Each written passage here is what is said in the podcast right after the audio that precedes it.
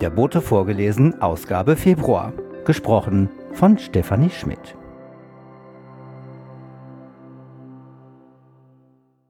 Editorial von Ulrike Zeising.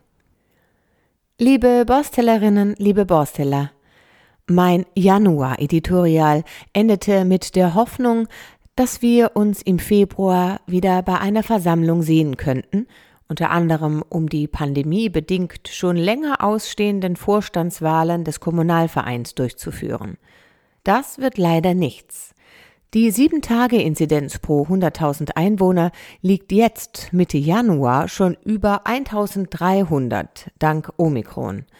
Da möchten wir nicht riskieren, dass sich in einem gut besetzten Kirchenraum viele Menschen anstecken, auch wenn die zurzeit vorherrschende Variante für dreifach geimpfte nicht so gefährlich sein soll. Also tun wir das, was wir seit zwei Jahren am besten gelernt haben, wir verschieben den Termin am besten gleich auf den 8. Juni 22. Dann ist die Chance, dass Omikron Urlaub macht, ziemlich groß. Wir wollen aber nicht alles so weit nach vorne schieben. Sobald es irgend geht, werden wir wieder schöne Veranstaltungen anbieten. Für den 13. April haben wir eine Infoveranstaltung zum Neubaugebiet Petersen Park geplant für den 11. Mai haben wir den Comedian Sebastian Schneu gebucht und für Samstag, den 18. Juni, planen wir wieder, wie versprochen, ein großes Sommerfest auf dem Gelände von St. Peter. Nachmittags mit einem Kinderprogramm und abends wieder mit der Gruppe High, die uns alle im vergangenen Jahr so begeistert hat. Und uns wird sicher der Riese-Prozess beschäftigen. Beim letzten Beirat am 2. Dezember 21, der erfreulicherweise als Präsenzveranstaltung stattfand, wurde sehr lebhaft diskutiert und erklärt. Im Gedächtnis geblieben ist mir dabei die Bitte um Unterstützung von den Projektverantwortlichen des Bezirksamtes.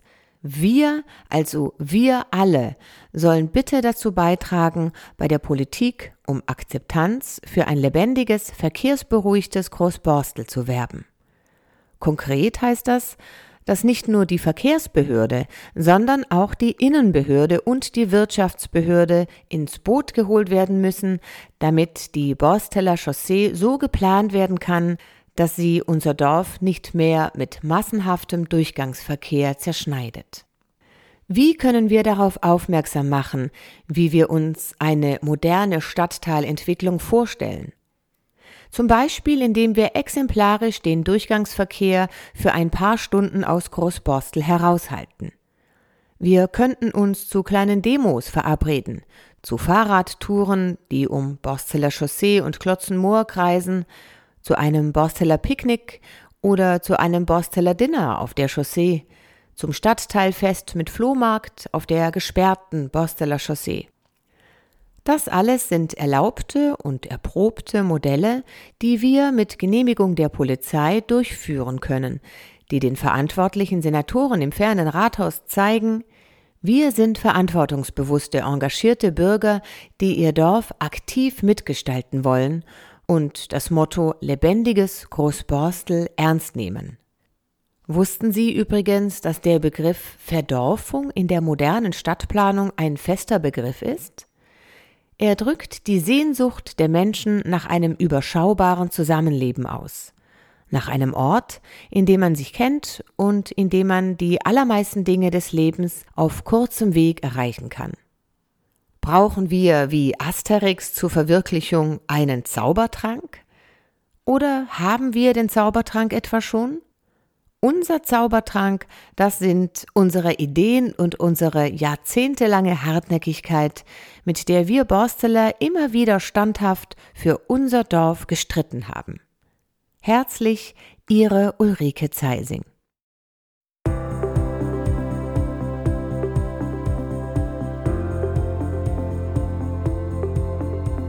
Häuser, die Geschichten erzählen.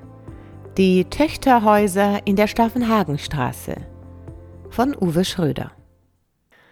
Das Dorf Großborstel, außerhalb der Hamburger Stadtmauern auf Hamburger Landgebiet gelegen, behielt noch bis zur Mitte des 19. Jahrhunderts seinen dörflichen Charakter. Schon Mitte des 18. Jahrhunderts hatte das Dorf zwischen Alster und Tapenbeek allerdings das Interesse von wohlhabenden Hamburger Bürgern geweckt.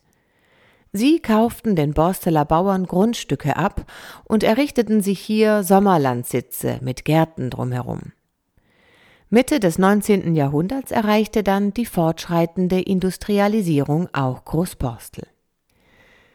Der größte Teil der Äcker und Wiesen in und um Großborstel gehörte vier Bauernfamilien, die jeweils über 100 Scheffel, ein Scheffel sind 4200 Quadratmeter Land besaßen und als sogenannte Vollhufner galten.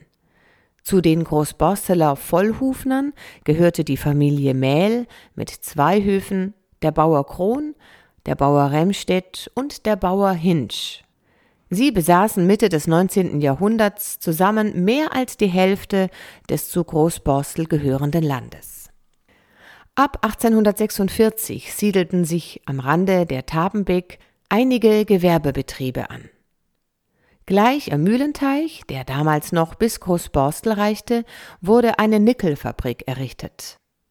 Daran anschließend entstand eine Textilfabrik, später wurde daraus die Lederfabrik Welten. Die Wiesen an der Tabenbeek gehörten ursprünglich den Vollhufenern Peter Mähl und Peter Hinsch. Letzterer war Mitte des 19. Jahrhunderts zugleich auch der Dorfvogt von Großborstel, also der Bürgermeister der Gemeinde. Die Gewerbebetriebe entstanden entlang der Borsteler Chaussee, die noch bis 1828 nichts anderes als ein besserer Feldweg war und vom Spreeende nur bis ungefähr auf Höhe des heutigen Brödermannsweg reichte. Ab 1864 wurde der Weg Borsteler Chaussee genannt, mit Steinen befestigt und durch Zuschütten des Moores bis zum Rosenbrook verlängert. In Richtung Norden machte die Borsteler Chaussee auf Höhe der heutigen Kreuzung zum Warnkesweg einen Knick, erst nach links, dann nach rechts und verlief dort, wo sich heute der Borsteler Bogen befindet. 1968 wurde die Borsteler Chaussee allerdings verbreitert und nun auf geradem Weg bis zur Papenreihe verlängert.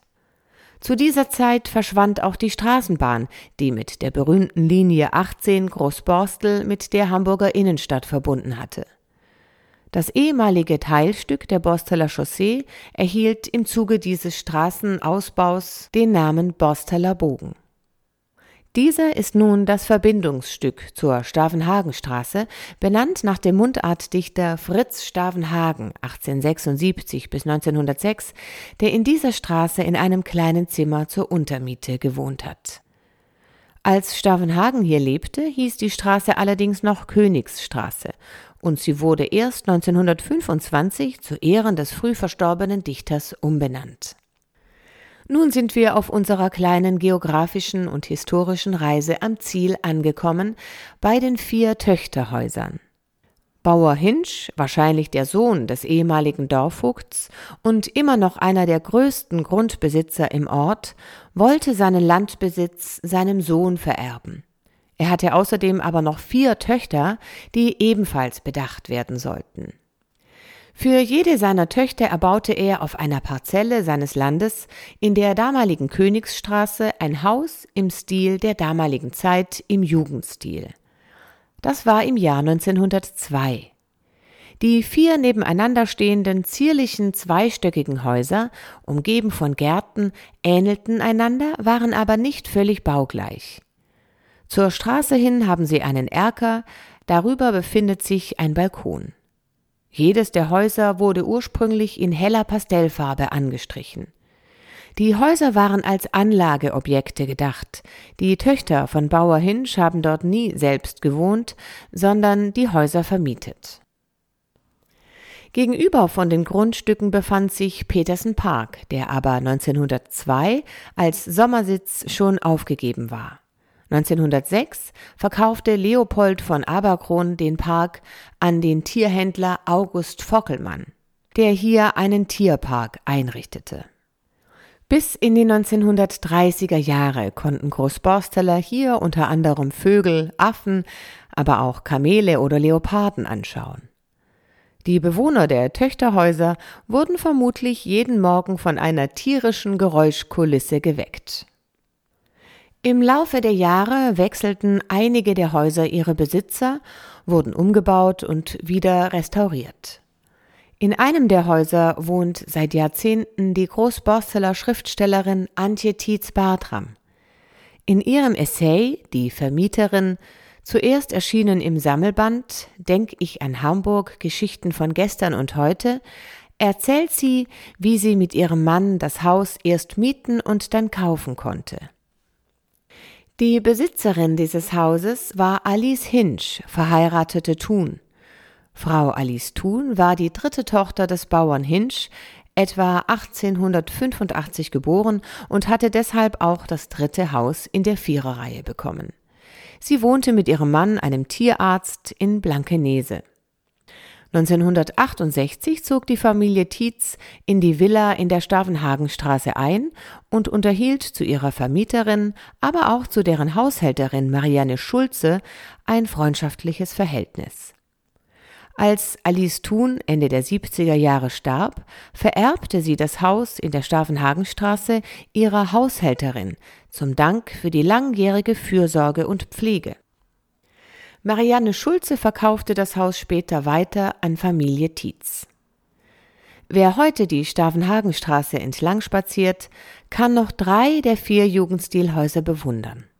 Das erste Haus in der Nähe der nach dem Zweiten Weltkrieg erbauten Plockstiegsiedlung wurde 1943 bei einem Bombenangriff schwer beschädigt und musste abgerissen werden.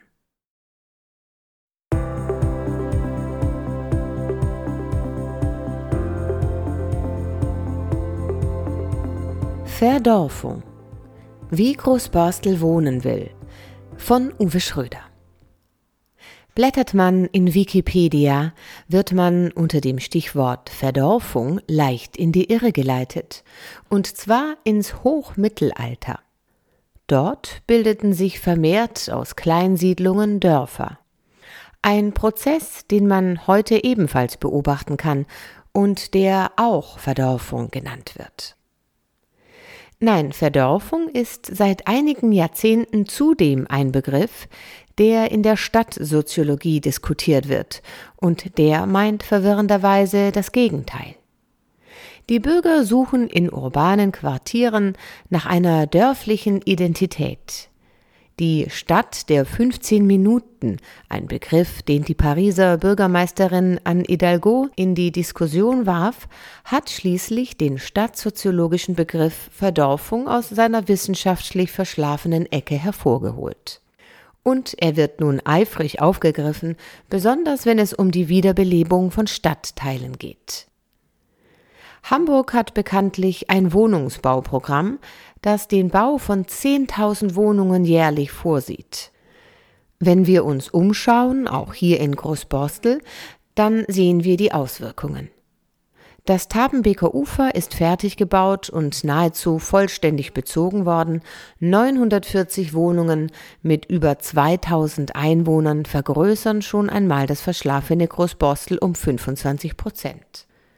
Kommt dann noch Petersen Park zwischen Papenreihe und Niendorfer Weg hinzu mit seinen 420 Wohnungen und schätzungsweise 900 Neuborstellern, dann beträgt der Bevölkerungszuwachs zusammen mit kleineren Bauprojekten über 40 Prozent.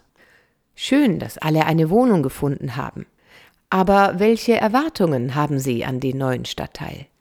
Und wie sieht es aus mit der Identität der neuen und der alten Großborsteler? Wollen alle wirklich in einer Schlafstadt wohnen, ausschließlich um dort zu schlafen? Und fahren sie dann zum Einkaufen, zur Arbeit und zu Freizeitaktivitäten schnell wieder weg? Wir kennen das aus den Bausünden des vergangenen Jahrhunderts. Steilshoop, Ostdorfer Born, Mümmelmannsberg. Nein, der typische Großborsteler und natürlich auch die typische Großborstelerin versuchen, möglichst viel im Stadtteil zu erledigen. Bloß nicht ins Auto, lieber etwas für die Bewegung tun. Mit dem Kind mal gemütlich zum Markt am Donnerstag schlendern, natürlich auch zum Borstel Bäcker, Borsteler Backshop oder zu Butni, Sport im SV Großborstel gleich um der Ecke und bei Fit oder Meda Live allein oder in der Gruppe. Corona lassen wir bei diesen theoretischen Betrachtungen mal außer Acht. Obwohl, wer mag schon gerne in den gedrängelt vollen Fünferbus steigen, nur um in die Stadt zu fahren? Viele sprechen vom Dorf, wenn sie Großborstel meinen. Insgeheim haben die Großborsteler den Begriff Verdorfung schon lange internalisiert. Denn eines ist den Großborstelern wichtig, möglichst viel im Dorf zu erledigen. Wenngleich man auch gerne mitten in der Stadt wohnt, die Annehmlichkeiten der Stadt auch nutzt, Theater, Kino, Konzerte, gelegentlich. Lothar Schubert von DC Developments hat dazu 10.000 Menschen in der gesamten Bundesrepublik befragen lassen, was genau sie in der Stadt sich wünschen, beziehungsweise was ihnen in ihrem Lebensumfeld wichtig ist. Ergebnis? Die 15-Minuten-Stadt wird zur Basis der Urbanität. Faktoren wie Naturerlebnisse, nachbarschaftlicher Zusammenhalt und Fußläufigkeit werden immer wichtiger für Städte und sind es auch für uns Quartiersentwickler. All diese Eigenschaften werden Dörfern selbstverständlich zugeschrieben. Die Urbanisierung von morgen, so die Autoren der Dahler-Studie, wird ohne die Verdorfung von Stadtbereichen nicht auskommen. 41,6 Prozent meinten, ihnen sei im Stadtteil das Gemeinschaftsgefühl bzw. die Vernetzung wichtig, gefolgt von Bewohner verschiedener Altersklassen 38,8 Prozent und Kinderfreundlichkeit 34,2 Prozent. Die Menschen möchten nicht mehr anonym leben, gerade auch in Zeiten der Pandemie. Sie haben ein Interesse an ihrer Nachbarschaft und wollen sich beteiligen. Der Kommunalverein beobachtet das schon lange. Unsere Stadtteilfeste mit vielen tausend Besuchern konnten die meisten Neugroßborsteler wegen der Pandemie noch nicht kennenlernen. Aber auch unser Sommerfest und der Adventsmarkt im letzten Jahr zeigten Beispiele für Begegnungsmöglichkeiten, die wir im Stadtteil brauchen und die seit geraumer Zeit immer deutlicher artikuliert werden. Begegnungsmöglichkeiten sollten dabei nicht nur beim Einkauf gegeben sein. Es müssen auch barrierefreie und unkommerzielle Orte und Plätze der zufälligen Begegnung geschaffen oder wiederbelebt werden. Die rege Diskussion um den Platz vor dem Sportverein zeigt, die Großborsteler wollen die Vernetzung in der Nachbarschaft. Sie brauchen die stressfreie Begegnung. Sie sind aufgeschlossen und wollen die Diskussion um die Lebensqualität im Quartier. Deswegen ist eine sorgfältige Bürgerbeteiligung so wichtig. Wenn wir es versäumen, Orte der Begegnung so zu gestalten, wie die Bürger es wünschen, wenn wir in Fragen des Stadtteilkulturzentrums Stavenhagenhaus zu schmalspurig denken, wenn wir die Borsteler Chaussee nicht nachhaltig für Fußgänger verändern, dann werden wir jahrzehntelang auf die Fußgängerquartiere von Superbüttel, Eimsbüttel oder Ottensen macht Platz neidisch schielen. Bürgerbeteiligung muss von allen ausgehen möglichst viele umfassen und ein möglichst repräsentatives Abbild schaffen. Es ist gut, dass wir die beiden Quartiersentwickler von der Steg im Boot haben, Ingrid Schneider und Jan Krimson. Aber wir dürfen uns nicht darauf verlassen, dass sie uns die Arbeit abnehmen. Wir müssen ihnen sagen, wohin die Entwicklung gehen soll. Deswegen, Verdorfung ist schön und gut. Unser Dorf soll ja auch schöner werden. Bringt also eure Ideen ein.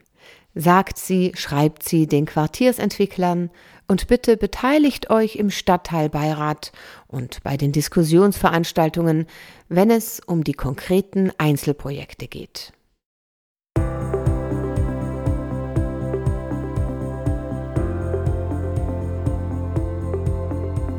Vögel in Großborstel, der Zaunkönig von Michael Rudolph. Sein zierlich runder Körper mit aufrechter Haltung, der meist steil aufgerichtete kurze Schwanz und sein laut schmetternder Gesang machen ihn unverwechselbar. So hat der Zaunkönig im Verhältnis zu seiner Körpergröße mit bis zu 90 Dezibel die lauteste Stimme in der heimischen Vogelwelt. Der leicht gebogene Schnabel ist im oberen Teil schwarzbraun und im unteren gelblich gefärbt. Das Gefieder zeigt an der Oberseite eine rotbraune und an der Unterseite eine fahlbraune Färbung. An Schwanz, Flügeln und Flanken finden sich dunkelbraune Wellenlinien und über den Augen jeweils ein diffuser cremefarbener Strich. Die Füße sind fleischfarben bis bräunlich. Der Zaunkönig ist nach dem Winter- und dem Sommergoldhähnchen der drittkleinste Vogel Europas. Die gefiederten Winzlinge sind 9,5 bis 11 Zentimeter lang und wiegen zwischen 7,5 und 11 Gramm. Die Flügelspannweite beträgt 14 bis 15 Zentimeter. Männchen und Weibchen lassen sich kaum unterscheiden. Lediglich sind die Flügel des Weibchens einige Millimeter kürzer als die des Männchens und Weibchen singen, wenn überhaupt, nur sehr leise. Der am Tag und in der Dämmerung aktive Zaunkönig ist weitgehend ein Standvogel, also kein Zugvogel und ganzjährig ein Einzelgänger. Früher wurde er auch Schneekönig genannt, denn er singt selbst im Winter so lebhaft, dass man meinen könnte, er würde die Kälte und den Schnee freudig genießen. Aus diesem Verhalten leitet sich übrigens die Redewendung freut sich wie ein Schneekönig ab. Der wissenschaftliche Name Troglodytes hat seinen Ursprung in dem altgriechischen Wort Troglodyt, das übersetzt Höhlenbewohner bedeutet. Das ist aber missverständlich. Der Zaunkönig bevorzugt im Gegensatz zu Vögeln wie dem Specht keine Baumhöhlen. Vielmehr bezieht sich die Bezeichnung auf die Nestkonstruktion des kleinen Königs, eine kugelförmige Lehm- und Mooshöhle. Zaunkönige leben in dichten Büschen und Hecken von naturnahen Gärten und Parks, außerdem im Dickicht von Wäldern und bei ausreichendem Angebot an Schlupfwinkeln sogar in offenen Kulturlandschaften. Dabei bevorzugen sie Bach und andere Gewässerränder mit freigespülten Wurzeln und unterholzreicher Umgebung. Die Nahrung besteht ganzjährig hauptsächlich aus Insekten, Larven, Asseln, Tausendfüßlern und Spinnen, manchmal auch aus Sämereien oder kleinen Beeren. Zaunkönig-Männchen sichern ganzjährig ihre Reviere und dulden keine anderen Männchen in ihrer Nähe. Hingegen können Weibchen sogar in unmittelbarer Nachbarschaft zueinander brüten. Seine Geschlechtsreife erreicht der Vogel im ersten Lebensjahr. Zaunkönige haben in der Zeit von April bis Juli normalerweise zwei Jahresbruten. Im Frühjahr sucht sich das Männchen, sofern noch nicht vorhanden, ein Brutrevier und baut dort gleich nach der Ankunft bis zu acht Nester. Dies zunächst in einer Art Rohbau. Die Nester befinden sich in einer Höhe von höchstens zwei Metern, getarnt unter Bruchholz und Baumwurzeln, in dichten Büschen oder unterspülten Bachufern, aber auch in Verstecken unter Stegen, in altem Mauerwerk oder Ställen. Das 13 bis 16 Zentimeter große Bauwerk ist oval bis kugelförmig und hat einen seitlichen Zugang. Sobald diese Kugelnester im Rohbau fertig sind, lockt das Männchen mit seinem Gesang Weibchen an. Hat ein Weibchen Interesse, macht es das durch hängend zuckende Flügel und hin und her bewegenden Schwanz deutlich. Singend führt das Männchen sie zu einem seiner Nester, das von ihr dann eingehend inspiziert wird. Ist sie mit der Stabilität und Größe zufrieden, zeigt sie das durch Paarungsbereitschaft an.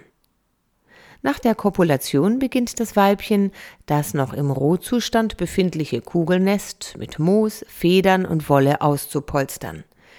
Dieser Vorgang dauert mehrere Tage. Währenddessen versucht das selten monogame Männchen weitere Nester zu bauen und jedes sich nähernde Weibchen für sich zu gewinnen.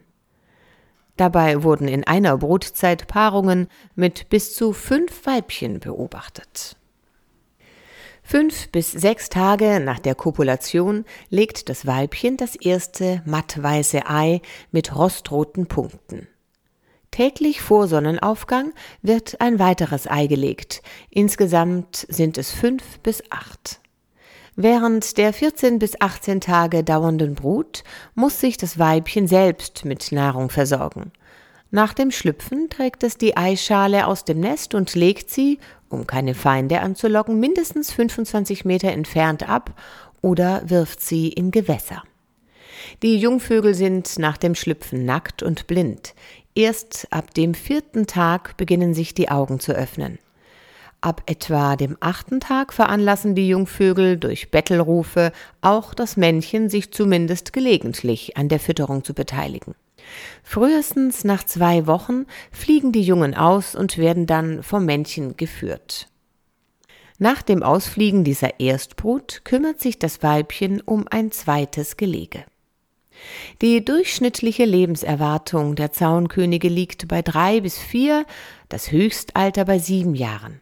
Gefahr droht ihnen vor allem von Katzen, Füchsen, Mardern, Eichhörnchen, Ratten, Sperbern, Habichten und Falken. In Hamburg ist der Zaunkönig mit mindestens 18.400 Brutpaaren die sechsthäufigste Vogelart. Der Bestand zeigt sich seit Jahren stabil und gilt als nicht gefährdet. Schon über 2500 Jahre alt ist die Geschichte von der Königswahl der Vögel, die dem Zaunkönig seinen heutigen Namen gegeben haben soll wenn nicht vielleicht doch umgekehrt der Name die Geschichte initiiert hat. Nach einer Fabel des griechischen Erzählers Aesop beschlossen die Vögel, denjenigen zu ihrem König zu machen, der am höchsten fliegen kann. Dabei griff der Zaunkönig zu einer List und versteckte sich im Gefieder des Adlers. Als diesen in großer Höhe schließlich die Kräfte verließen, flog der ausgeruhte Zaunkönig über den großen Greifvogel hinaus und rief König bin ich. Allerdings bemerkten die Vögel den Betrug und sperrten den Zaunkönig in ein Mauseloch. Aus diesem entkam er zwar wieder, aber fristet sein Dasein aus Angst entdeckt zu werden seitdem im Unterholz. Diese in vielen Sprachen überlieferte Fabel übernahmen 1812 die Gebrüder Grimm als Märchen vom Zaunkönig in ihre Sammlung. Darüber hinaus stellt der Vogel in ihrem Märchen Der Zaunkönig und der Bär eine ganze Tierarmee gegen Bär, Fuchs und Wolf zusammen, um seine Ehre wiederherzustellen. In manchen Überlieferungen heißt es, dass der Zaunkönig König der Zäune sei, weil er durch noch so kleine Maschen oder Lücken des Zauns schlüpfen kann. Sicher ist, dass der Vogel schon bei Aristoteles und Plutarch König oder Königlein genannt wurde. Diese Benennung war offensichtlich nachhaltig, denn noch heute findet sich in vielen Ländern und Sprachen der Königsname für den gefiederten Winzling. Außer bei den Gebrüdern Grimm hat der Vogel auch bei anderen Autoren literarische Spuren hinterlassen, wie zum Beispiel in Eberhard Forsts Die Zaunkönige im Wespennest oder Hermann Löhns Der Zaunkönig. Die polygamen Neigungen dieses kleinen Casanovas waren auch Shakespeare bekannt. So tadelt König Lear im gleichnamigen Drama seine lieblosen Töchter und verteidigt mit Ironie die sexuelle Freizügigkeit. Dein Vergehen? War's Ehebruch? Du sollst nicht sterben, nicht für Ehebruch. Nein, das tut der Zaunkönig. Die kleine goldne Fliege treibt's mir vor Augen.